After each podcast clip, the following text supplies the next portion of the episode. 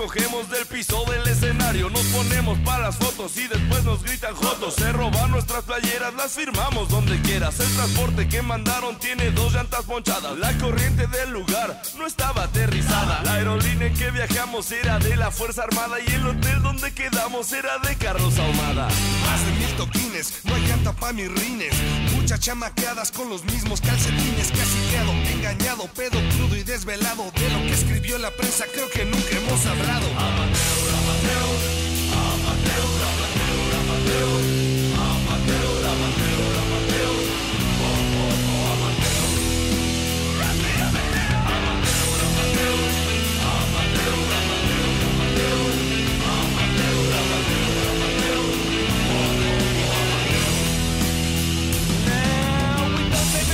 In soundtracks, extreme views info, watching tours with through the buses with no heat and very low temperatures. We gotten no chicks since 98 with your damage. Yeah, we owe the cheese between our toes thanks to our ex-manager.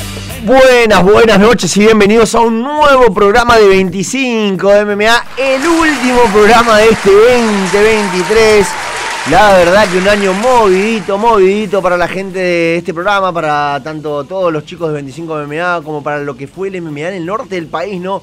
Muchísimos eventos, muchos argentinos peleando alrededor del mundo, mucha vida, mucha vibra en lo que se ha visto en el mundo de las artes marciales mixtas para nuestro país, para la República Argentina y particularmente para muchos chicos aquí del ámbito local que han tenido una gran representación en este año 2023 que nos está dejando, ¿no? Ya finalizando el mes de diciembre con grandes sorpresas, ¿no? 25 de MMA que en año- el mes, en este mes no ha salido al aire.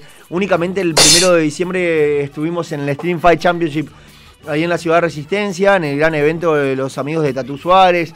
También estuvo participando el señor Mariano Lugo en la organización, así que le mandamos un abrazo grande. Y lo pueden ver a través de YouTube. Pueden entrar a nuestro YouTube, pero ahí van a ver el evento del Stream Fight Championship de la ciudad de Resistencia. Pero se escucha rara la voz de Sandy, dice el señor Piqui.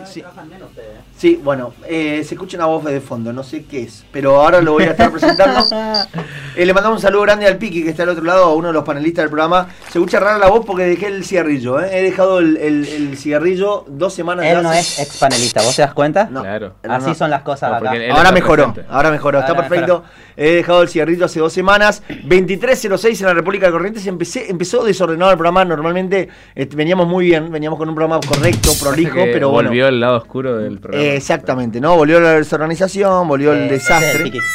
Pero bueno, Bien, bien, bien, bien. Bueno, ahora sí vamos a comenzar y, e invitarlos, en realidad, a que nos sigan a través de nuestras redes sociales, arroba 25MMA en Instagram, 25MMA en Facebook, en Twitter, ahí nos subimos un carajo, pero no importa, nos pueden seguir también en esas redes sociales. Y además nos pueden buscar en YouTube, ahí van a encontrar muchísimos combates del MMA local, regional, de la provincia de Corrientes, Chaco, Misiones, Formosa, más de 30 combates profesionales van a encontrar en nuestra plataforma, en nuestro canal de YouTube. Los invitamos a que se suscriban, más de 600 suscriptores, gracias a Dios. Y cada vez que 25 MMA prende vivo en YouTube, quiere decir que algún evento en vivo en alguna parte del norte del país está sucediendo, así que los invitamos a que se suscriban. Ahora sí, vamos a arrancar el programa del día de la fecha, 2307 en la República de Corrientes, como dijimos, un programa súper especial, resumen del 2023, resumen de lo que fue este gran año para las MMA argentinas, gran año para las MMA en el norte del país, aquí de la mano de Radio Sudamericana, de la 100.3 tu voz en la ciudad de Corrientes, en la ciudad de Resistencia y a través de nuestro Instagram, arroba 25MMA, también nos puedes ver en vivo y en directo. Hoy, como dijimos, haciendo un gran resumen de lo que nos dejó este año, tanto a nivel local como a nivel internacional, vamos a repasar lo que ha sucedido en el ámbito local con los grandes peleadores que nos representan en, en todas las partes de nuestro país y además el UFC, ¿no? Recorrer categoría por categoría, recorrer campeón por campeón. ¿Qué sucedió del año 2023 al año 2024? ¿Qué campeón retuvo su cinturón? ¿Qué campeón, qué cinturón ha cambiado de manos, ¿no? En lo que es este, este UFC, esta empresa más importante del mundo que ha dejado que hablar con grandes eventos numerados. Ahora sí, voy a pasar a presentar los panelistas que tengo aquí a mi lado. Hoy, nuevamente, un programa de tres, ¿no? Venía siendo un dúo hace, bueno, a veces es- para mí fue solista. a veces es un solo, Por ¿no? cuatro Pero meses fue solista. Este, esta, ah, venía siendo un dúo de, de- en, últimamente con, con el hombre que tengo a mi derecha, pero Hoy tenemos un trío. eh, ha vuelto el panelista que se había ido a Estados Unidos queriendo estar en un trío, ¿no? Pero además de eso, eh, tengo que presentar a los dos hombres que me acompañan aquí a mi lado. Los dos taekwondistas, ¿no? Eh, se ha hecho diferencia este último año porque hay uno que es tercera y otro que es cuarto dan en taekwondo.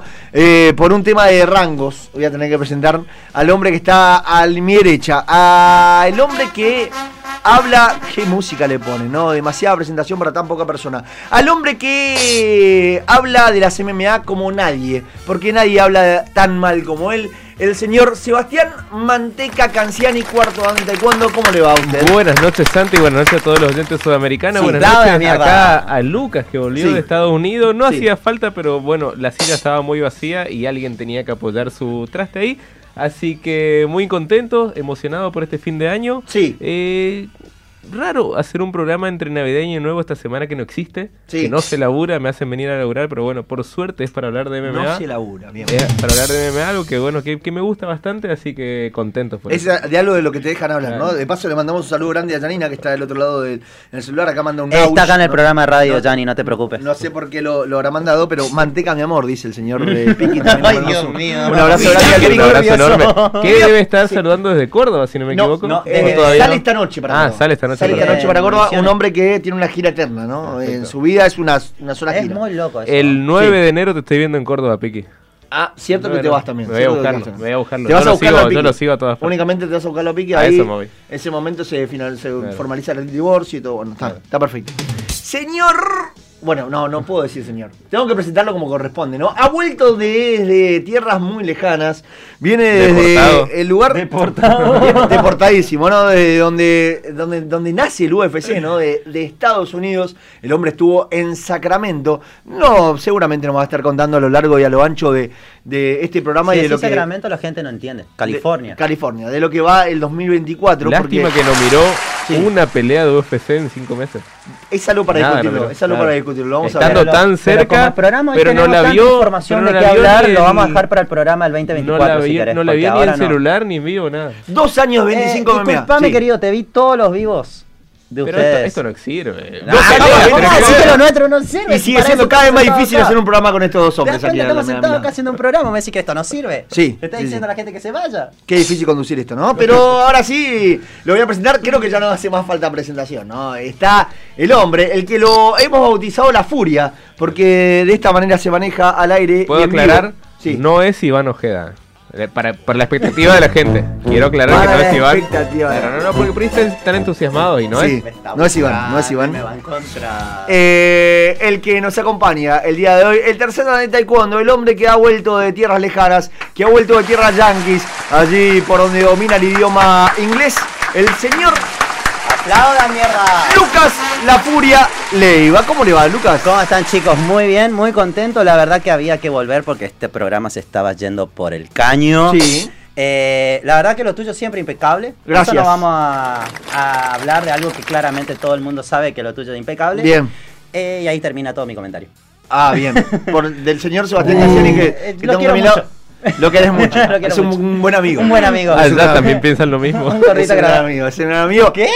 ¿Qué? Que allá también piensan lo mismo. Ah, Ay, que empe- Ah, mira cómo empezaste. Empiezan los golpes. cómo empieza- empezaste. empiezan los golpes. Así no se juega. Ya está Hoy no. Ya estaba habilitado. Hoy no. Habilitado. No, porque donde entra uno de los incorrectos en el chat Sí, se se desmadra todo esto. Mandar un saludo No, grande al señor Gonzalo, que está al otro lado del vídeo, que es el mejor efecto sonidista del planeta Tierra. Su aunque lo único que programa puso. con nosotros acá Sí, y en Sudamericana también. Exactamente. Aunque le, le pone aplausos a Sebastián y canciones a Lucas, me parece una falta Se de nos respeto. va el Gonza. Se Ah, nos va el también, Gonzalo. parte. Se nos va- Eh, se- obvio, parte. todo. grande, se va. Todos se nos va. vamos. Bueno, era hora de tener, pasa- eso- es hora de tener un operador en serio, está- ¿no? está Así bueno, que en está bueno. 2024 esperemos que tengamos un operador en serio, ¿no? Señor Gonzalo.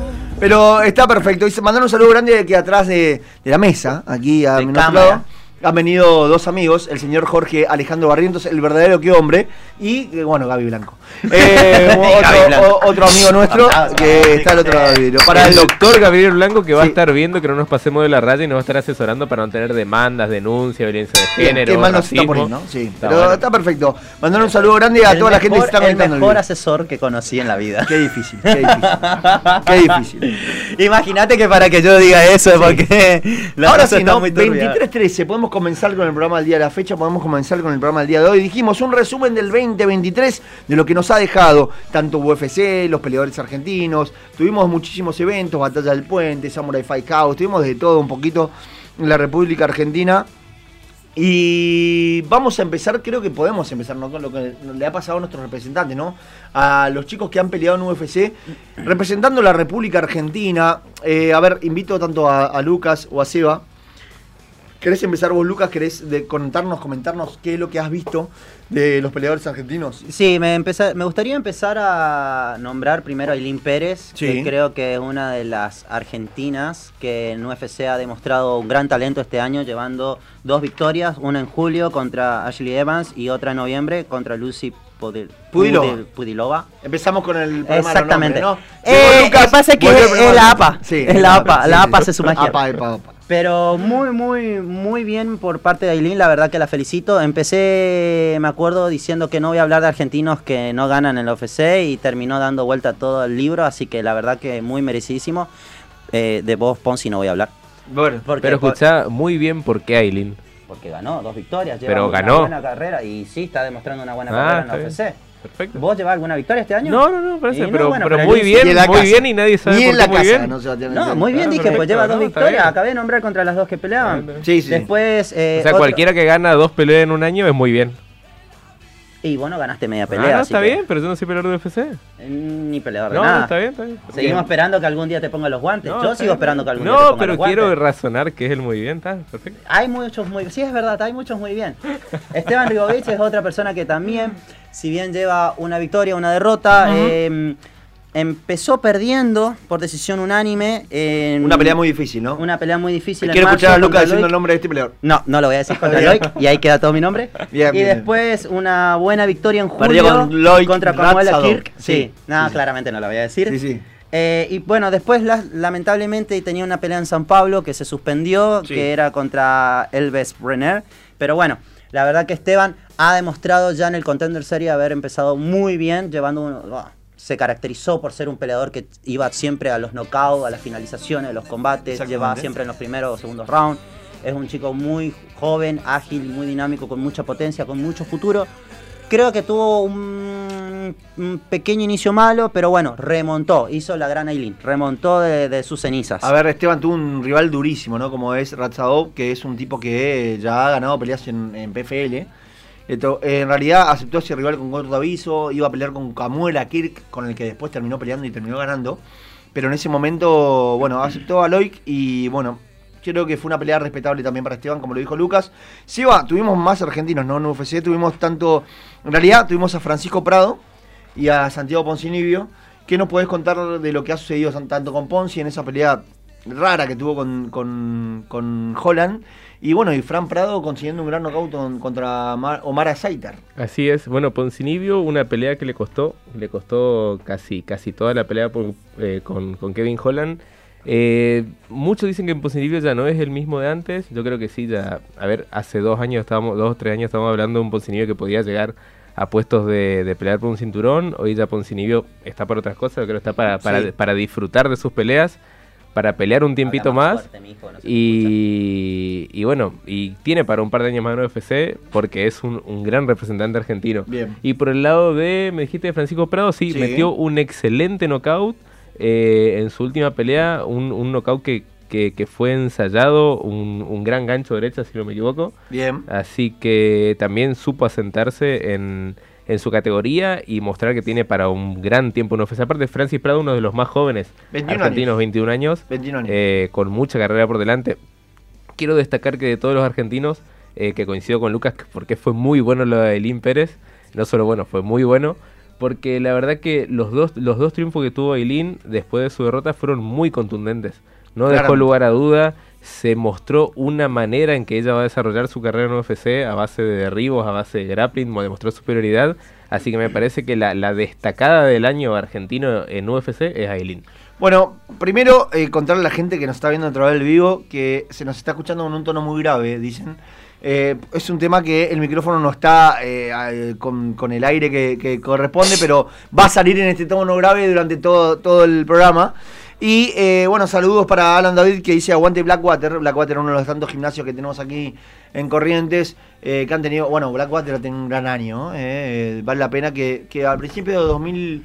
A principios de 2024 vamos a invitar a los gimnasios de Corrientes. Queríamos hacer un cierre de año, tanto con Blackwater y con el Dojo Guerreros, pero vamos a hacer un principio del 2024, que seguramente vamos a estar hablando con Sergio González y con, todo mal con su y con Gabriel Ibarra. No, pero la gente de su cata es de resistencia. Estoy hablando de la gente de Corrientes. Pueden tomar Chaco Corriente y vienen. Después vamos a hablar con la gente Vinieron como cinco programas igual. Sí. Vos no los viste, pero vinieron todo el no, año. sí los vi. No, no, está bien. pero no estoy hablando por el cierre del programa de ahora. No, por eso. Pensé que viste más Por ahí programas, pasaron bueno. cosas en el medio y no me No, enteré. no. Se busca conductor para 25 de MM, porque yo así no sigo conduciendo.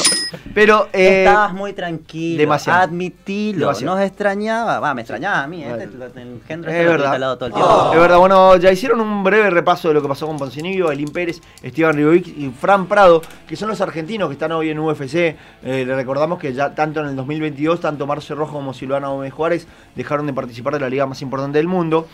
Tuvimos muy cerca a Kevin Vallejo, ¿no? Al chino, que tuvo un récord de 3-1 en este 2023, le ganó a Aldo Espíndola en marzo, a Garragorri en mayo con la victoria más importante de su carrera, probablemente con el ex UFC, con, con Eduardo Garragorri, el uruguayo, y tuvo una derrota en el Contender Series contra Jim Silva, un Jim Silva que ya va a estar peleando en UFC en el mes de enero, en esta cartelera que van a estar estelarizando Johnny Walker y Magomed Ankalaev, va a estar peleando Jim Silva, imagínense lo cerca que estuvo Kevin Vallejos de, de pelear en la empresa más importante del mundo, igual para Kevin, jovencísimo, ¿no? 21 años nada más para él, eh, todo por mejorar. Igual De- muchos dan que, que podría tener su revancha en UFC o por lo menos en un Contender Series este año. Quizás eh, esté, a, esté ver, en las puertas. Eh, normalmente Dana está dando chances al- a, a los peleadores para que vuelvan a pelear el contender. Kevin es un tipo muy joven, habló muy bien Dana de, de Kevin, dijo que le falta mejorar un poco porque para él era muy unidimensional, era solamente un boxeador y Dana White quería que se desarrolle en otros ámbitos de- del combate. Viene de ganar en el mm, último Samurai Fight House eh, contra Maxi Pérez en diciembre. Una pelea complicada para el chino que supo llevar a base un, derribo, un slam y termina con un sometimiento. Y tenemos chicos que están tocando la puerta, ¿no? De UFC o están muy cerca. Eh, y claramente estoy hablando de Carlos Petrusela, se va. 5-0 para Carlitos Petrusela. El Jiu-Jitsu en el 2023 nada más tiene un récord de 12-0. Eh, le ganó a Martín Rafael en marzo, una pelea durísima. Martín Rafael creo que es el segundo mejor peso welter de la Argentina. Estamos hablando que Carlitos Petrusela es peso welter. Eh, contra Cristian Domínguez, una pelea durísima en mayo. César Benítez en julio. Mauricio Paré en octubre. Y la última victoria en diciembre contra Nicolás Martínez. Esta victoria, la verdad que Carlitos Petrusela ligó en el primer asalto, como decimos los correntinos. Le han pegado a Carlitos en el primer asalto, pero después, a base de un derribo y una lesión de Nicolás Martínez, consigue este quinto triunfo en el 2023 para Carlitos Petrusela, que lo acerca muchísimo al UFC. La verdad que es muy bueno que un peleador tenga tanto tantas peleas dentro de un mismo año. Generalmente, viste que estamos acostumbrados a ver que los peleadores no pasen de dos o tres peleas anuales. La verdad, cinco peleas anuales es muy bueno y que las tenga todas por victorias es, es perfecto, hermoso. Estupendo. Juli Martínez, que viene de un 6-0. eh, Tuvo su debut pro y de ahí no perdió, se va. Yo creo que chica- Juli, creo que sí. que Juli Martínez, la, la- esta chica con base de taekwondo, eh, yo creo que es la que está más cerca de UFC porque eh, como le pasó a Eileen Pérez que no tuvo que pasar por un contender, yo creo que Juli Martínez puede ir directamente a alguna cartelera de UFC sin tener que pasar por el contender. Y 6-0 es el récord muy parecido al que tenía Eileen cuando entró. Y 19 O sea, años y para 19 años. Juli Martínez, eh, muy joven. El apodo no te lo digo porque me olvidé cuál era. De Ninja Ferret. De Ninja Ferret. Juli de Ninja Ferret Martínez. Eh, Seba, puede ser una... Com- hace aclaraciones de cosas que no sabe. Y, pero es Sebastián. Es Sebastián. O sea, porque y yo y me critica porque No, yo digo muy bien. Yo digo que es un dato interesante el apodo, pero no bueno. saber el no, pero él, apodo es él lo sabe. Claro, Él tira el eh, pie para que él claro, lo sí, diga. el- el- es el encarta, Claro, boludo. Mira, escúchame una cosa, Sebastián. ¿Puede ser una complicación para Juli Martínez la categoría? Y la verdad que ella es chiquita. Ella es una categoría peso átomo que no hay en UFC. Así que tendría que subir de peso para entrar en el, en el peso paja de UFC. Está, está complicada. Está complicado. Bien. Pero yo digo, si te dan la chance de entrar, va a subir de peso, va a pelear. No sé si será el mejor debut que, que se espera. Y, pero bueno, peso átomo hay en otras empresas, hay en One Championship. ¿Invicta sigue existiendo? Eh, Invicta sigue existiendo, pero Claro. creo que lo mejor para Juli Martínez Sería One ser. One Claro, Champion, One ¿no? Champion. Pelear en peso átomo sería ideal. Claro. Mandar un saludo grande también a, a Noé, al señor Romero, Al que manda un chiao en el chat de, de- de Instagram. Así que un saludo grande para, Qué para, hombre el Romero. para Noé. Y para repasar lo que ha pasado con los chicos que están aquí en, en Chaco y en Corrientes, el gringo Siller tuvo un muy lindo año. Empezó con una derrota con el Torito Pereira, por decisión mayoritaria. Algunos dicen que el gringo ganó ese combate. Muchos Probablemente. Muchos dicen. Probablemente ganó ese combate el gringo. Después le ganó el Torito en mayo con un rodillazo ilegal. Y por último. Ahí se triunfo- coronó campeón de la Ahí se categoría. coronó campeón de peso mosca Peso mosca. del claro. Samurai Fight House. Que es una Y- categoría menos. de la- No, 125 siempre fue mosca, que- claro. No, él siempre fue gallo. Ah, claro, Se claro. fue a pelear a mosca. Y un gran triunfo en peso gallo contra Omar Arteaga. Sí. Le cortó el invicto a Omar, ¿no? Sebastián en ese Sí, combate sí. de decisión dividida, ¿no? Le cortó el invicto a Omar Arteaga y de hecho Omar en su siguiente pelea ganó hace Ah, poco no. en el Samurai House, en el Samurai Fight House. Exactamente. Por eso diría que tanto Omar como el gringo están también golpeando la puerta. Hay que esperar a que pase a principios de año. Por Claro, de un contender. Y O sea, bueno, ¿hay una revancha entre ellos dos, ¿no? también No, no, no, convengamos no, que, que-. Poco probable. Sí. el gringo iba a pelear contra Mauro, Mauro Mastromarini, que eso hubiese sido la pelea que lo hubiese catapultado. Pero bueno, A cualquiera de los dos, ¿no? Claro, Porque Mauro. Mauro también está muy cerca de Mauro es UFC. otro chico que también anda muy bien, que estuvo, eh, inició creo el año con derrota, después tuvo dos victorias, finalizó el año con una derrota contra Carlos Eduardo Sí. en diciembre, bueno, pero... Se lesionó. Se, Se lesionó, lesionó, pero- Mauro eh, tuvo, se, se le salió la rodilla al lugar. Claro. Pero otro chico que también... con- Sí, con tiene 25 años. Muchos proyectos, muy pero es, el- es el que más se aleja, creo ahora. Y Va con esta derrota, de con seis esta derrota, sí. meses, más volver. Con esta derrota sí. Es, bueno, también mandar un saludo grande a Bruno Conti, que tuvo salida al país, pudo pelear en Francia. Juanjo Ibáñez, que también pudo pelear en Perú, un robo, ¿no? Pero saludo grande para Juanjo y para, bueno, para Bruno también. que Hablando de. Perú, Sí. tenemos a, a Franco. ¿cómo se Franco llama? Romero. Franco Romero, el chico que le ganó en su retiro al Duende Ibarra acá, que debutó en FFC de Perú y se trajo Ganó. una victoria de Perú. Sí, frente a Zenidim, el brasilero, experimentado más de 40 combates profesionales. y ¿Puede ser la mejor victoria para el nordeste argentino de este ser. año? Sí. Probablemente, yo creo que, que porque es en FFC, que porque es contra un brasilero, es la mejor victoria para mí, para el norte argentino. eh, Y porque que lo jubiló el duende.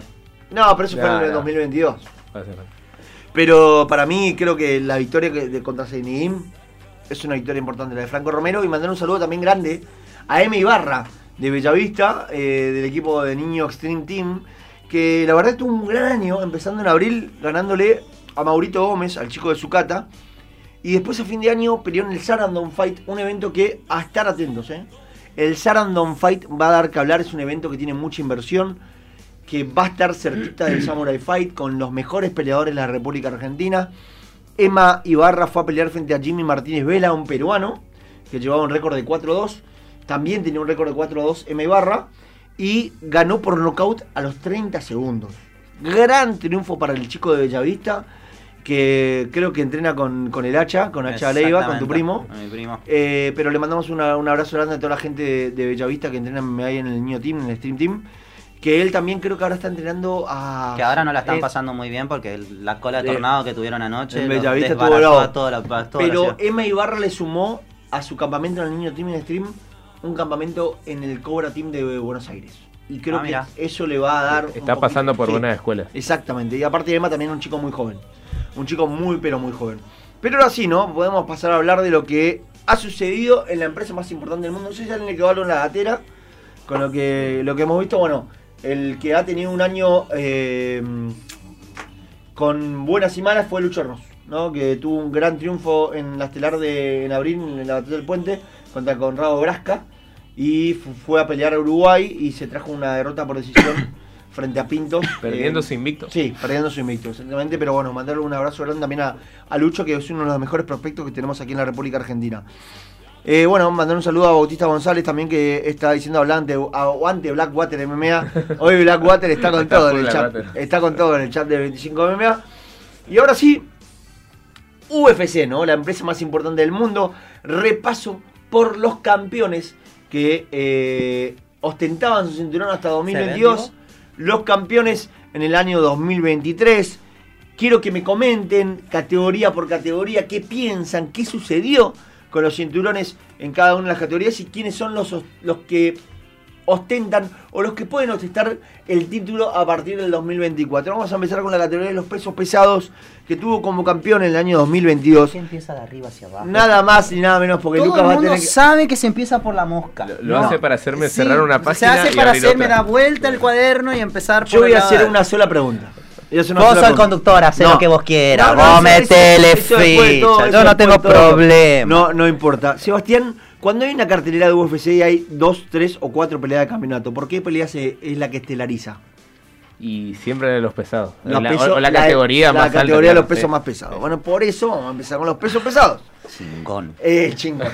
Campeón del Vengo 2000. con, vengo con dialecto. Estados Unidos, México. Ven, ven, ven, ven. No, hay, hay, ¿qué querés que te diga? Hay muchos mexicanos. Empezamos con los pesos pesados. Campeón del 2022. Francis Ngannou terminó como el campeón de la categoría. Un Francis que se ha ido de UFC. Está en estos momentos en PFL. Todavía no hizo su debut.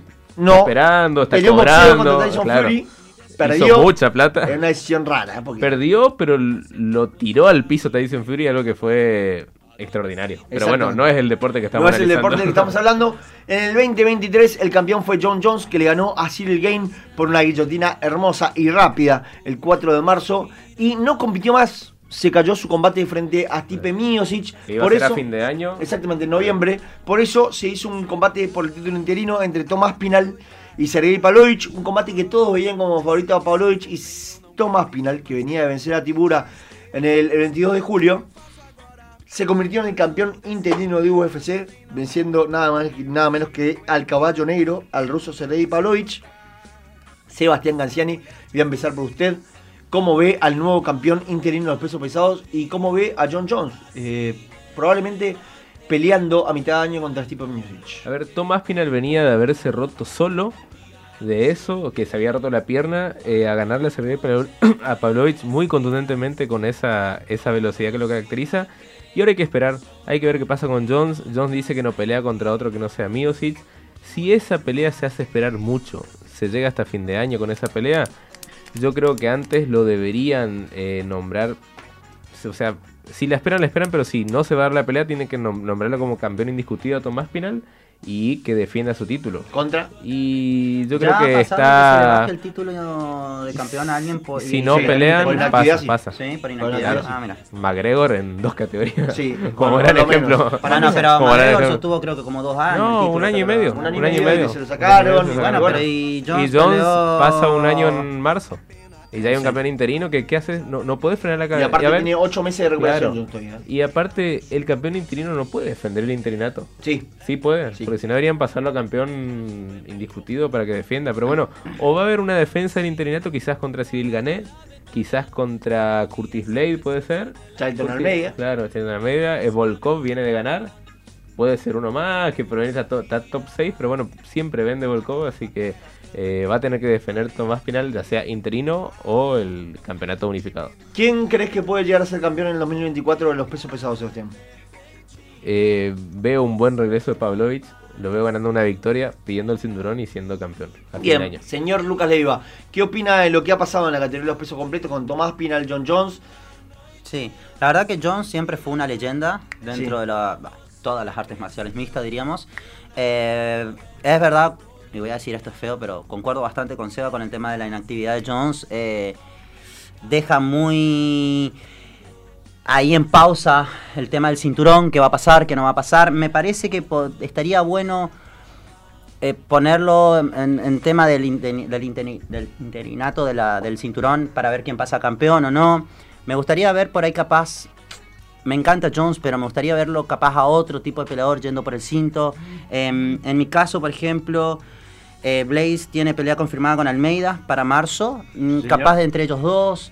También, sí, Volkov también que le viene a ganar a, tu, a Tuivasa, también me gustaría verlo. eh, son de los tres que por ahí vería más, porque, a ver, Cyril Gain le ganó a, a Spivak en septiembre, pero tuvo una fuertes derrotas Sí, contra Ngannou, rápida derrota, no, sí, ya rápida derrota contra John Jones. Contra John. Jones, o sea, y, y- y es como que le falta por ahí capaz un par de peleas más para ver si recupera la posibilidad de poder volver a pelear por el Lucas, campeonato. para vos, ¿quién va a ser campeón en el 2024? Ah, qué pregunta. Sí. Em, yo lo veo, está entre mis posibilidades, está Aspinal, Por el interinato que ya tiene. Lo veo a Blaze o al Volkov también lo veo. Son los tres posibles que podría llegar a ver. Bueno, me, me llama poderosamente la atención que a- ambos hayan eh, nombrado a Bogolkov, un tipo que yo lo tengo totalmente fuera de lo que es el top de la categoría. Pero, eh, bueno, para repasar, yo creo que Jailton Almeida viene muy fuerte. Es un tipo que tiene un muy buen jiu-jitsu, eh, domina todos sus combates, lo sabe llevar. tiene algo que eh, hay que eh, destacar y que para mí en el MMA es muy importante. Él decide en qué lugar de la jaula o en qué altura de la jaula se va a desarrollar la pelea. Y cuando un peleador puede hacer eso, normalmente tiene las de ganar en, eh, todo momento.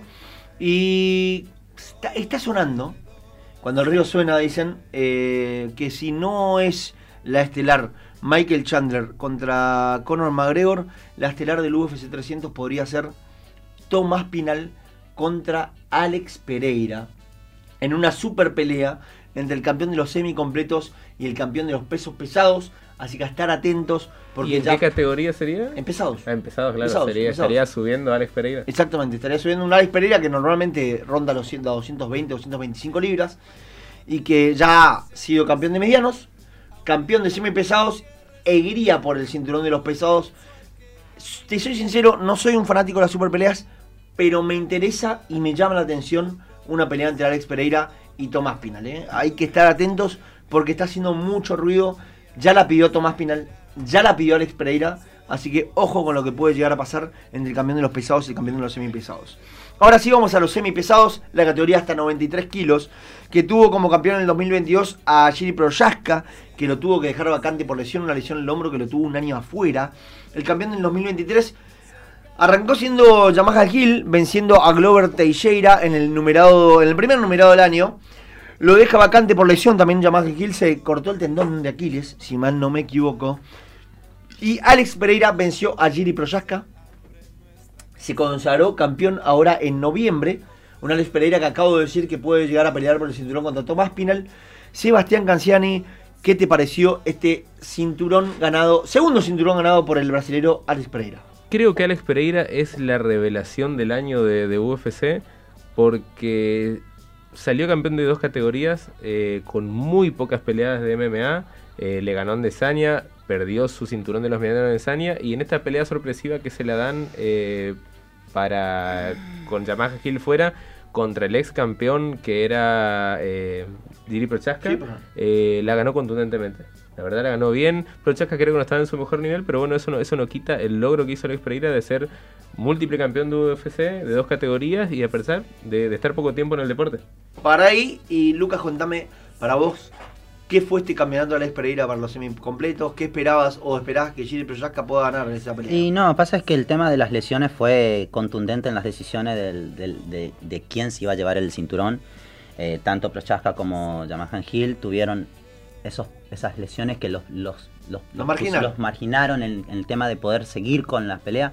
Creo que en realidad lo que deberíamos ver es qué tipo de Prochaska nos vamos a encontrar este año, ya que él tiene pelea confirmada contra Rakit en abril. Contra Alexander Rakic. Exactamente. Ahí tendríamos que ver qué tipo de Prochaska nos encontramos ahora. Capaz uno más cuidado, mejor, peor. Y de ahí ver si está de vuelta en las condiciones como para poder volver a pelear por el título. No deja de ser un peleador que era muy bueno en su momento. Muy que, peligroso. que era muy peligroso, que tenía unos golpes muy fuertes, era realmente un gran noqueador. Eh, creo que ver- tendríamos que esperar a esa pelea para ver si realmente nos encontramos con un Proyaska que podría llegar a sumar. Yo ah, me anoté, por ejemplo, que también es una pelea interesante por la cual podría llegar a haber un siguiente postulante al campeonato, sería entre Ankalaev y Walker. Exactamente. Eh, no El es que The sean Best Fightman, ¿eh? The Best Fightman, el Johnny Johnny, Walker. No es que sean peleadores súper completos, pero la verdad que los dos venden mucho. Walker está en un punto donde también ya es nombrado en, en- en reiterados momentos que también podría tener su chance para el título en este año. Eh, si no también, pero ya me estoy yendo muy abajo de la categoría, pero Diga, diga, diga. serían Krylov y Spawn. Son dos personas que también ahí podrían, tienen en marzo confirmado pelea para... No, pelearon en marzo de este año Sí. y mm, Krylov le ganó a Spam, que creo que Skrilov también sería otro nombre que podría ir resonando. Siempre suena, ¿no? Siempre, Siempre suena. No digo ahora principio de año, pero eh, mitad de año en adelante podría llegar a estar ahí pisando la línea Bien. del cinturón. Veremos si todo lo que promete que Nikita Krylov en algún momento se plasma. Pero en, en, en mis perspectivas yo creo que nos- no lo veo a Yamahan Hill tirando para el cinturón este año. Bien. Señor Sebastián Canciani, que va a ser el campeón en el 2024 de los pesos semicompletos. Y para mí va a ser Yamaha Hill. Todo lo contrario que dijo Lucas, yo creo que Yamaha Hill tiene que volver, le van a dar una oportunidad de cinturón porque él no lo perdió, se, se quedó fuera por lesión y si se la dieron a, ¿A se le tiene que dar a Yamaha Hill y es un peleador que, que- ¿eh? demostró demostró muchas cualidades, viene del TAF, o sea, tiene una gran carrera dentro de UFC y, y me parece que mucho por crecer todavía. Lucas Leiva, ¿quién va a ser el campeón de la categoría de los semipesados en 2024? Yo lo veo a Prochaska. Señor, lo lleva por Chasca. A ver, eh, yo creo que eh, va a depender mucho de lo que pueda llegar a pasar en el UFC 300, esta pelea que dicen que puede llegar a ser entre Tomás Pinal y Alex Pereira. Eh, yo creo que si pelean Yamaha El Gil y Alex Pereira, va a ganar Alex Pereira, claramente. Creo, estoy en contra de lo que dice Sebastián, que lo ve como campeón a, a Yamaha El Gil. Y sí, sí lo veo con chances a Jiri Prochaska de ganar a Alexander Rakic de a fin de año, de en diciembre, volver a recuperar Así es cuando alguien hace la tarea e investiga, Sebastián. No, no. Porque si saca la información en el momento, cuando está mirando la compu, cualquiera se puede equivocar. Mira, mira que son predicciones. Mirá eh. que, Mirá eh, son pero predicciones, eh. ¿cuántas veces hemos apostado con este hombre predicción y el Ahora. tipo nunca le erra? No, nunca pego. Bien. Pero para, Creo para, que le viene errando bastante igual. para- si no son rusos, erran. para, la- para decirlo de Sebastián, Claro, va a pelear Yamaha Gil. claro, Yamaha Hill, Va, claro. va a pelear. Yo creo que lo va a perder. Pasa que él No, cree que tiene una lesión que dura dos años, pero eso porque no ve la tele. o No, sea, está- ya está lesionado seis meses. Por eso, no, no Eh, dura Yamaha dos Hill años una está- lesión, está tiene que recuperando. volver. Creo que va a volver en julio. Sí. Y Agosto. puede volver y pedir cinturón. Y va a volver y va a pedir claro. cinturón. Por eso que creo que lo que pasa contra- con Alex Pereira y, Tomás y Pinal. Tomás Pinal puede dar a un cinturón vacante entre Proyaska y Jamal Hill, por ejemplo. Claro, pero a ver, Alex subiría a pelear En por los completo, pesados, pesados. seguiría siendo el campeón si pierde. semi- Sí, pero un interinato. Claro, un interinato, claro. Un interinato Sí, sí. en Pro- Bueno, pero no estaría en riesgo igual el cinturón de semi de No, semipesado. no, no. A lo único que te saco Pero de por la eso, en ecuación. diciembre, en diciembre se vería. A lo único que te saco de la ecuación, Sí. por más que hagan una pelea, in- tienen que ser algo increíble, es a Jan Blakowicz y a Ankalaev, Ah, bueno, por Ankalaev. lo que aburrieron en la pelea del año pasado. O sea, Ankalaev tienen y- que ganar algo muy bien para tener la, Y la Ankalaev. Johnny Walker no puede ser una pelea aburrida. Claro. No debería ser una pelea aburrida Ankalaev Johnny Claro. Walker, que va a ser la primera cartelera de, de enero. Sí, ahora el Tenemos 24. el no 13. El 13 de enero es el- la primera pelea. Pero y por es- Johnny Walker no va a ser aburrida. Johnny Probablemente. siempre No, se, se demuestra. probablemente por Johnny Walker no va a ser aburrida. Ahora vamos a pasar a los pesos medianos. Y ahí ¿eh? le voy a apostar por Johnny Walker. Yo voy a decir que una tanto cosa. sabe. No dije quién va a ser el campeón para mí en la categoría- de cada una de las categorías. ¿Por Para qué? mí, a final de año, el campeón de los pesados va a ser Tomás Pinal. Porque. John Jones le va a ganar a Stipe Miocic en julio y, se, se va a retira. retirar. Y para mí, el campeón de los semipesados, probablemente, si hay un combate en diciembre, sea Jiri Prochaska. Y estoy de acuerdo con el señor Lucas Leiva. Ahora sí vamos a los medianos. Chao. El campeón de los medianos en el 2022 fue Alex Pereira. El campeón del 2023 arrancó siendo Israel Adesanya, que venció en abril a Alex Pereira por nocaut y perdió en septiembre con Sean Strickland, que es el actual campeón de la categoría. Creo que el, el campeón, uno de los campeones más sorpresivos que tiene UFC en estos momentos. Ya tiene defensa confirmada contra Dricus Duplessis en enero en el primer numerado del año.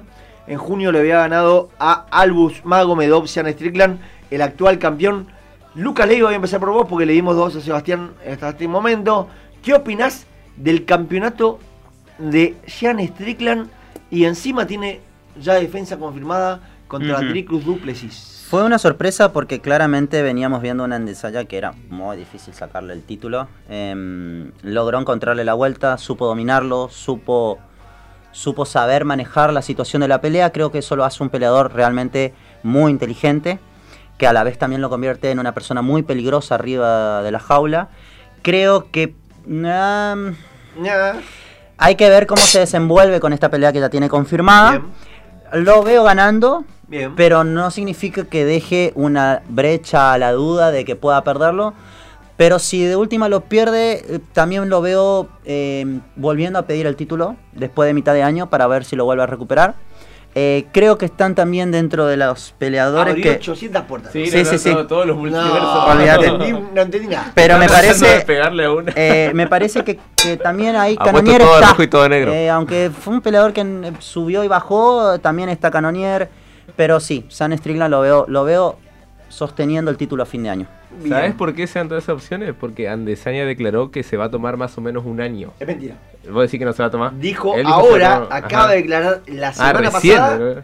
que vuelve a principio de Ah, año listo. y Entonces. que quiere pelear en saca- 300. Saca todas esas, esas opciones. Entonces, John Strickland va a perder contra Diego Duplessis. Porque John Strickland solamente le pudo ganar a Andesanya esa pelea. Bien. Ojo, es de felicitar a John Strickland porque estaba puesto 7. Se le dio la pelea porque Andesanya los había comido a todos. Sí, señor. le supo pelear al campeón, el campeón no encontró cómo encargar esa No hizo pelea, nada. no pudo hacer nada, yo creo que es como cuando inventaron a, a- a Cody, ¿cuán- ¿cuándo salió campeón Cody? Coinolop allá en el 2017. Pero ¿a quién le había ganado?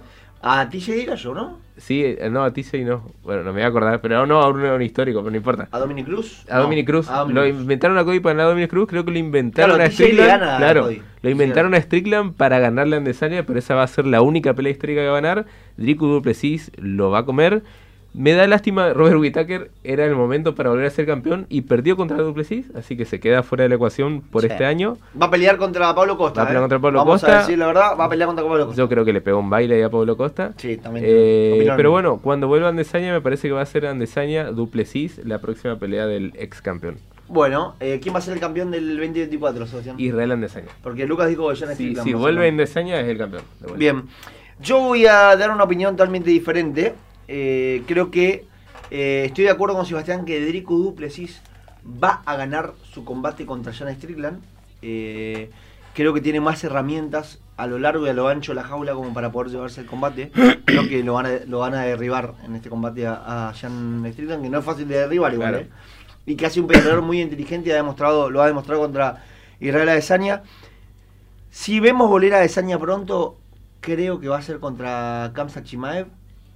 Y ahí me parece que a fin de año vamos a tener un Chimaev contra Dricus O sea, Duplessis. ya lo ves perdedor a Israel. Es Creo- complicada esa pelea. Creo que vamos a tener un Chimaev con Dricus Duplessis. Y me animo a decir, vaticinando algo que No, poco no, probable. no, no, no, eso no se merece. poco No, probable. Kamsa Chimaev va a ser el campeón de los pesos medianos en diciembre. No miro más 2024. UFC. En diciembre porque 2024. No quiero. Claro. A mí me gustaría que el campeón de los pesos semicompletos, de los pesos medianos, sea Robert Whittaker y no va a pasar. Pero creo que Kamsa Chimaev en diciembre va a ostentar el cinturón de los pesos medianos, Es rara esa pelea que va a agarrar contra Chimaev. Porque es una pelea complicada. pero va a vender La muchísimo. sé, claro, pero, Pero va a es, complicada, es complicada para Andesaña. Chimaev va a salir a asegurarla. Olvídate. Espero que, que el crack prevalezca. Y Espero. Punto aparte para Brendan Allen, que tuvo un gran año 2023. Sometió a Muniz, sometió a Bruno Blindado Silva y viene de someter a Paul Craig. Viene con varias victorias consecutivas. Ya se metió en el ranking Brendan Allen, creo que está 8 por ahí. No sé, Sebastián, vos tenés un ranking a mano para ver en qué Sí, posición sí, está 8. Está 8 Está arriba de Chimaev encima. Por eso te fíjate. digo, está muy bien Brendan Allen. Ojo, ojo, que probablemente esté buscando rival Brendan. Y bueno, algunas de las peleas que se va a estar desarrollando, lo de Pablo Costa contra Robert Whittaker que se va a desarrollar al principio de año, probablemente ahí pueda salir un rival para Brendan Allen. Así que hay que estar atentos a lo que va a pasar. Y bueno, eh, hay gente comentando en, en el Instagram. Mandá 25 saludos a la gente. Eh, están viendo el capítulo 163 de Dragon Ball Z. Dice eh, Jorge, la verdad que no, hay cosas que son inentendibles. Y bueno, después hay otro hombre que habla de recetas de, de frutas. Pero vamos a pasar a la siguiente categoría. Categoría Welter. A la categoría de los pesos welter, ¿no? Una categoría muy interesante en UFC y que hemos tenido pelea por el título en diciembre. Nada más ni nada menos que a Leon Edwards defendiendo el cinturón frente a Colby Covington. Recordame, Leon Edwards arrancó campeón. A ver, Porque le gana a Kamaru Usman a fin de año pasado. Exactamente, es otro de los campeones que ha arrancado el año y lo ha terminado como campeón. Eh, venció nuevamente a Usman en marzo de este año. Le había ganado con esa patada salvadora en diciembre o fin de año. Sí, Lo ganó contundentemente la pelea, esta defensa a Usman este año. exactamente. Y pelea contra. eh, Peleó contra Colby Covington. Colvin Covington. Otro baile. Otro baile. Otro baile. Otro baile, pese a lo que dijo Colby, que estaba seguro que ganó. Vive en un cumpleaños. Colby. Un round ganó Colby. vive en un Un cumpleaños. round, el último, listo. Y eh, la verdad que muy buen año para, para Leon Edwards. Lucas Leiva. Señor Lucas Leiva, porque ya dos categorías ha hablado Sebastián, dos categorías le tocan a usted. Sí, no, aparte si no le paso el trapo. ¿Qué Denle, denle a Lucas uno. ¿Qué opina del campeonato de Leon Edwards? ¿Y quién puede ser el próximo contendiente? Em, me parece que el inglés eh, es un gran peleador. Sí. Está en una edad donde eh, está en la brecha de pasamos a los veteranos y estamos dejándolos ya con 32 años. Si bien es una edad joven, pero para un peleador profesional ya es una edad donde empieza a equilibrar. Están rondando los los 32, sí, pero bueno, a lo que vamos es, tenemos tantos proyectos nuevos o prospectos nuevos de peleadores que ese tipo de, de edad ya empieza a influir. Después tenemos, eh, no sé, me parece que Belal Muhammad es un peleador que le ganó a Burns, o sea, está ahí.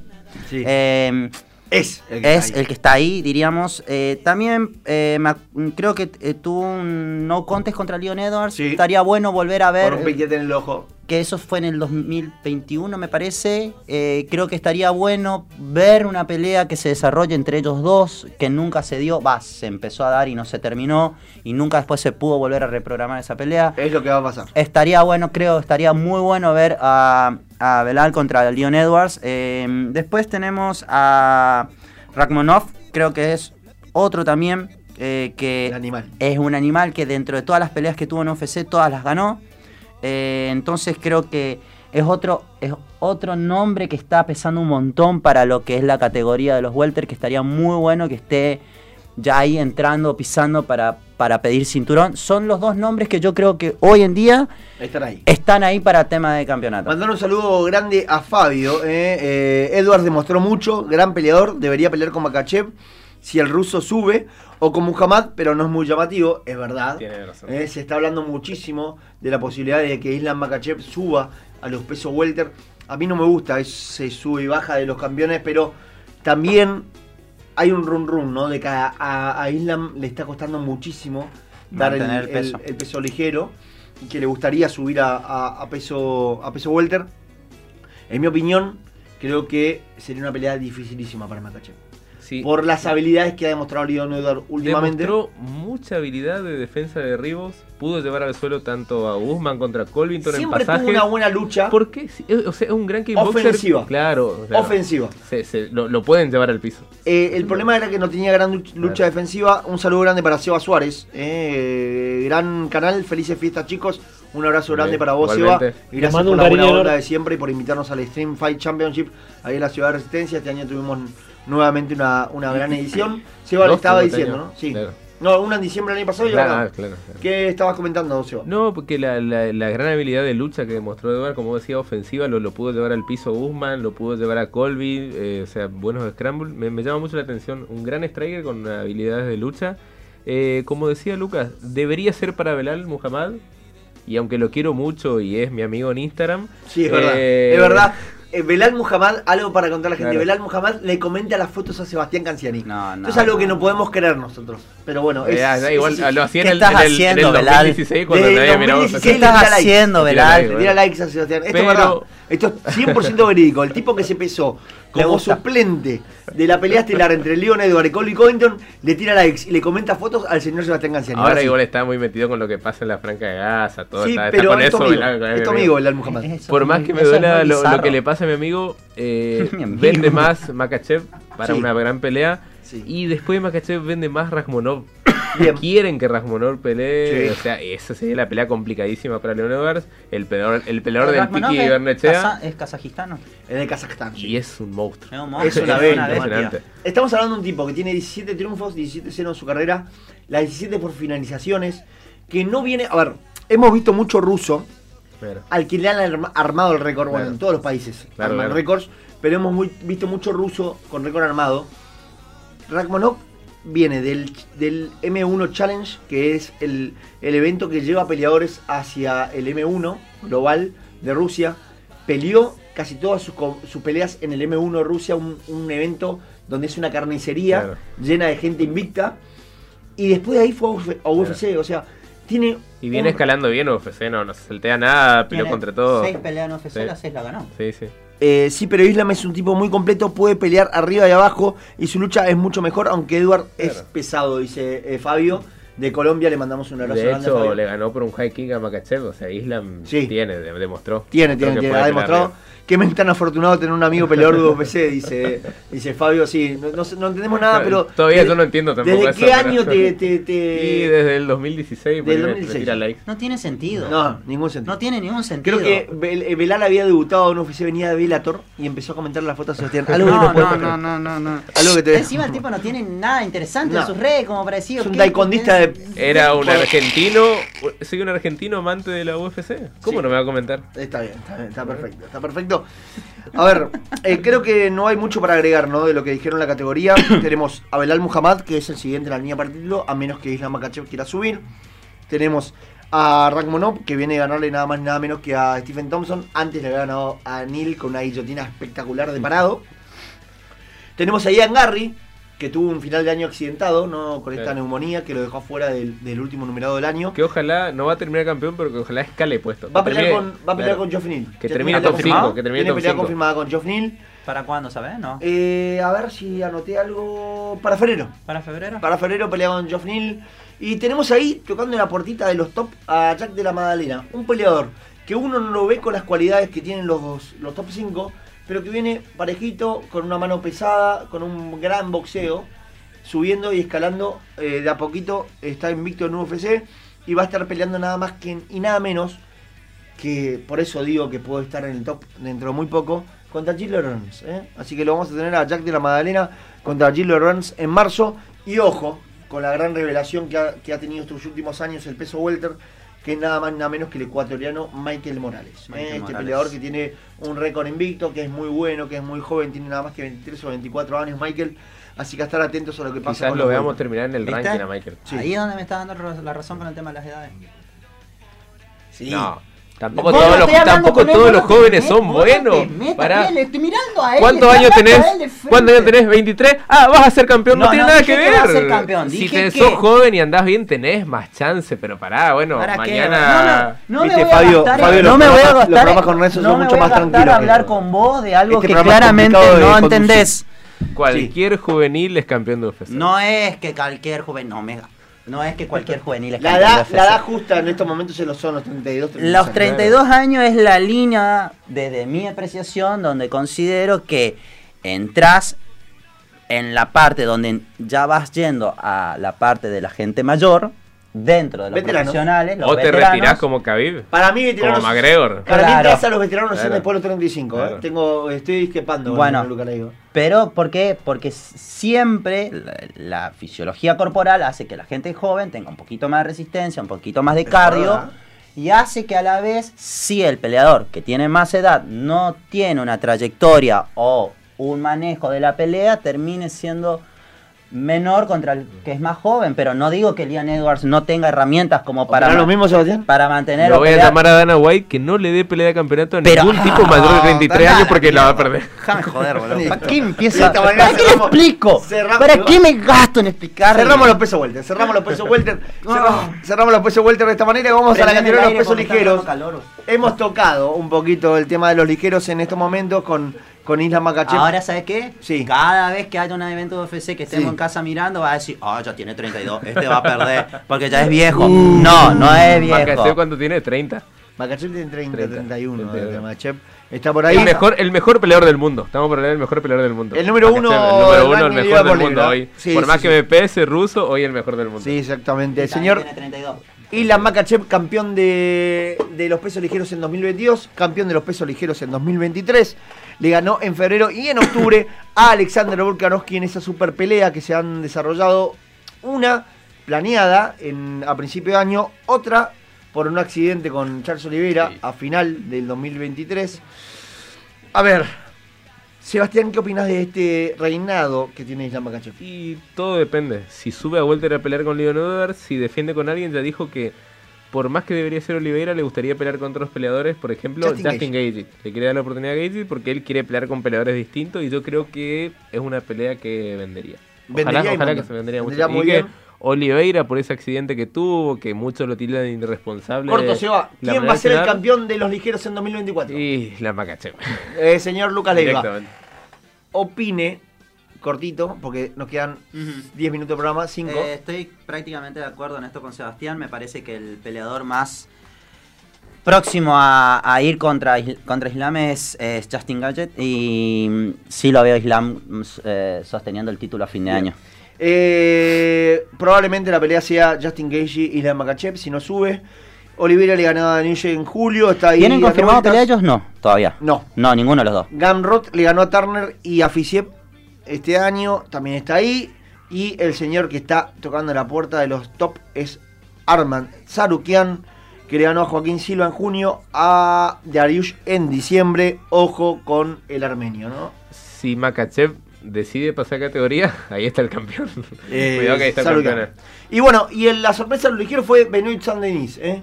este peleador francés que obtuvo tres triunfos contra Bonfin en julio, Moises en septiembre y Matt Frébola en noviembre sacándose su puesto en el ranking.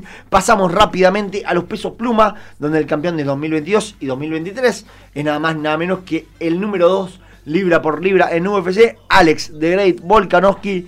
Perdió dos veces este año en peso ligero contra el Makachev, pero ganó su cinturón de los pesos pluma nuevamente contra Jair el Pantera Rodríguez antes de cerrar lo que es la categoría de ligeros.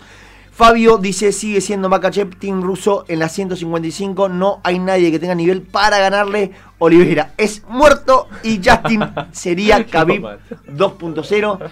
Estoy 100% de acuerdo con Fabio, mi amigo de Colombia, Fabio Huérfano. Un abrazo grande para Fabio, Team Rusia por siempre.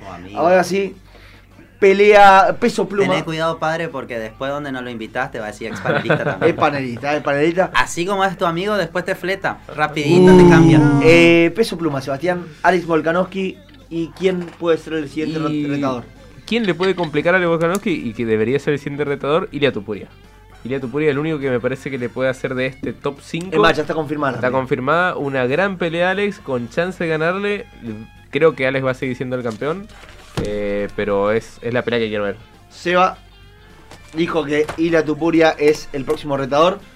¿Va, a- va a ganar Alex? Sí, va a ganar Alex. Bueno, pelea cerrada para mí, ¿eh? Sí, 50-50. no, es el que más chance tiene, pero la gana Alex.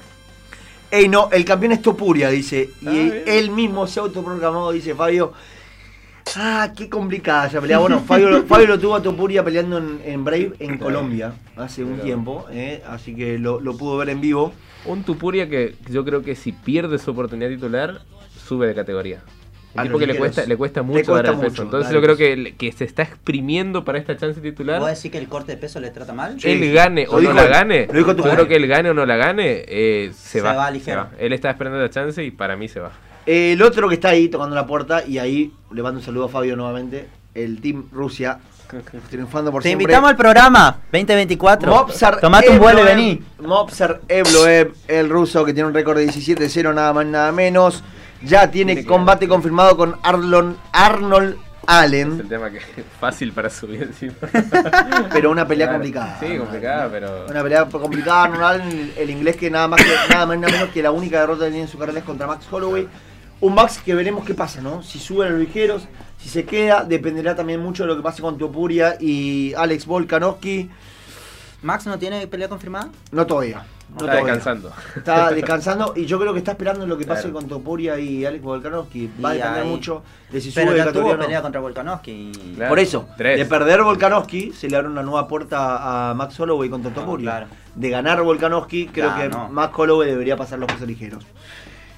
Peso gallo, Sebastián. Hoy hablemos de mi hombre. Claro, Exactamente. acá se la dejo toda, Lucas. Porque Toda. Hablemos de mi peleador. Cuando vuelva a la Argentina les caigo oro, dice Fabio. Eh, Hablemos de mi peleador. ¡Qué hombre! el nuevo campeón de los pesos gallo, un tipo eh, que ha vendido mucho humo y lo ha, su- lo ha sabido Yo materializar. Yo Giano te Mali, dije que algún día iba a ser campeón.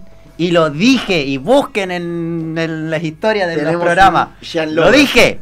Tuviste que no mirarla nomás para que salga campeón. No importa, pero yo ya lo eh. predije hace mucho. Lo dije, ya no mal iba a ser campeón. había Es terminado la mugre de peleador. 2022 Es al todo lo que está bien.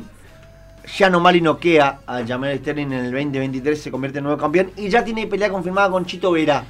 Señor Luca Leiva, ¿qué va a pasar en esa revancha entre Giano Mali y Chito Vera. La verdad que saber qué va a pasar no sabría decirte porque son dos peleadores totalmente contrapuestos, tienen peleas muy diferentes, estilos de batallas muy diferentes. Me gusta, a ver, yo voy a hacer poner corazón de, peleador acá, me gusta mucho cómo pelea Yanomali, es mi peleador, es mi pollo, lo voy a apoyar siempre, ojalá le gane al Chito Vera. Eh, me parece que dentro de los peleadores que también están eh, Dando vueltas. dando vueltas, tenemos a Dalishvili que está confirmado contra Sejudo. Sí, señor. Vale. Eh, después tenemos a Cory Sanhain, que su última pelea fue contra Fon en agosto. que para mí merecía el título antes que Chito. Claro. Exactamente. Eh, Sanhain ¿Quién, es- Cory? Sí. Pasa que venía de, perder dos antes, Cory. Pero le ganó al Chito. Pero Claro, ganó al Chito. sí. Después de ahí le ganó al Chito. Claro, claro. Y le dieron al Chito. Claro. La pelea ahora Sí, contra bueno, Mali. pero pasa que el Chito le ganó a Mali. Claro. Entonces, pero son los nombres que yo veo que están ahí girando, que podrían estar dentro de los que podrían ir tocando la puerta para el cinturón. Pero lo veo Mali yendo con todo y sosteniendo el cinturón a fin de año. Obviamente que sé que van a comentar y van a decir, no, Mali no va a sostener el cinturón. No me interesa. Sí. O'Malley es mi pollo y lo, ya lo- yo ya lo dije, él iba a ganar cinturón, lo va a seguir sosteniendo y lo veo a fines de 2024 con el cinturón puesto. Respondió todas las preguntas el señor Lucas Leiva, señor Sebastián ¡Qué Gancini. hombre, O'Malley! ¿Quién va a ser el campeón en el 2024? Lo veo ganándole al Chito, pero no sosteniendo el cinturón. Hay que ver si debías Billy. eh, no sé si con Insane Hedin, pero quiero ver a Son Yadon subiendo puestos. Quiero ver a Son Yadon acercándose. No, no creo que pelee por el campeonato, muy lindo 20 pero quiero que 2023. Son Yadon llegue a puestos más altos. Bueno, yo creo que Llano Mali le va a ganar al Chito Vera, claramente. También estoy de acuerdo con ustedes dos. Pero de Barisvili no pasa. Claro. De Cory Sanhagen tampoco pasa. Eh, a fin de año, Barisvili creo que ¿Cómo va a ser. ¿Cómo voy a gritar si llega a pasar todo lo Bien, contrario? No, po- podés festejarla. Gritarnos en la cara. Todo, Lo voy a hacer. Mali Merecido. vuelve a pelear en lo que va del año, creo que Barisvili va a ser el nuevo campeón. O Sejudo. O sea, Ah, no sé. Le- O que Sejudo. menos pizza le El ganador de esa pelea va a ser el se campeón. lo vio bien en la pelea contra Sterling hace judo. El ganador veo se pelea, ahí- va a ser campeón. Claro. Y Pero se jugó alguna vez. para mí el campeón de peso gallo debería ser debería ser Umar Numar Gomedov. El señor Gonza ya se está yendo 0004 en la República de Corrientes. Nos vamos despidiendo. Termina un nuevo programa de 25 de MMA. Se nos va la hora. No podemos desarrollar lo que queda alrededor de las categorías. Pero sí, ya, sí, ya son las 0004. Veremos qué nos, nos depara el 2024. Tiene Gonza tiene menos ganas de trabajar que No, Sebastián. se quiere de joda. Me olvidaste. Señor, No, quiere dormir. Puta, Señor no, Sebastián Ganciani, despídase del público. Solamente un gran abrazo a todos los que nos vieron, a los que nos vieron en Instagram, que nos escucharon la radio, los que nos vieron en vivo de YouTube y un feliz año nuevo para todos. Señor Lucas Leiva, despídase. Un saludo muy grande a toda nuestra gente latinoamericana que siempre nos ve y nos escucha. Y bueno, un saludo grande acá a mis compañeros y a los chicos que vinieron a, hasta hacernos el apoyo logístico hoy. Y bueno, Gonza, un futuro grande. Y nada, saludo para todos. Nos Bueno, vemos bien, Gonza. Sí, Feliz año nuevo para todos y que tengan un próspero 2024. Saludos para todos, la verdad que un gran año de 25 de MEA nuevamente cubriendo eventos, estando aquí en vivo a través de Radio Sudamericana. Agradezco al público de radio, de la radio de la 100.3, tanto en la ciudad de Corrientes como en la ciudad de Resistencia. Agradezco al público de YouTube, al público de Instagram, la cantidad de seguidores, más de 2.000 seguidores en la, en la red social por excelencia que es hoy Instagram de la fotografía y el video. Y bueno, nada más y nada menos que agradecer a los panelistas de, este programa. Un nuevo 2023 que ha dejado muchas alegrías, algunas tristezas, pero de esta manera vamos a arrancar el año 2024 haciendo esto que tanto nos encanta. Este programa que nos ha dado tantas satisfacciones. Dos años en vivo, dos años ya al aire. Señor Sebastián Ganciani, muchas gracias. Señor Lucas Leiva, muchas gracias. Señor Gonzalo, muchísimas gracias por todo lo que ha hecho por nosotros. Nos vemos el año que viene, nos vemos en el 2024 con más 25 de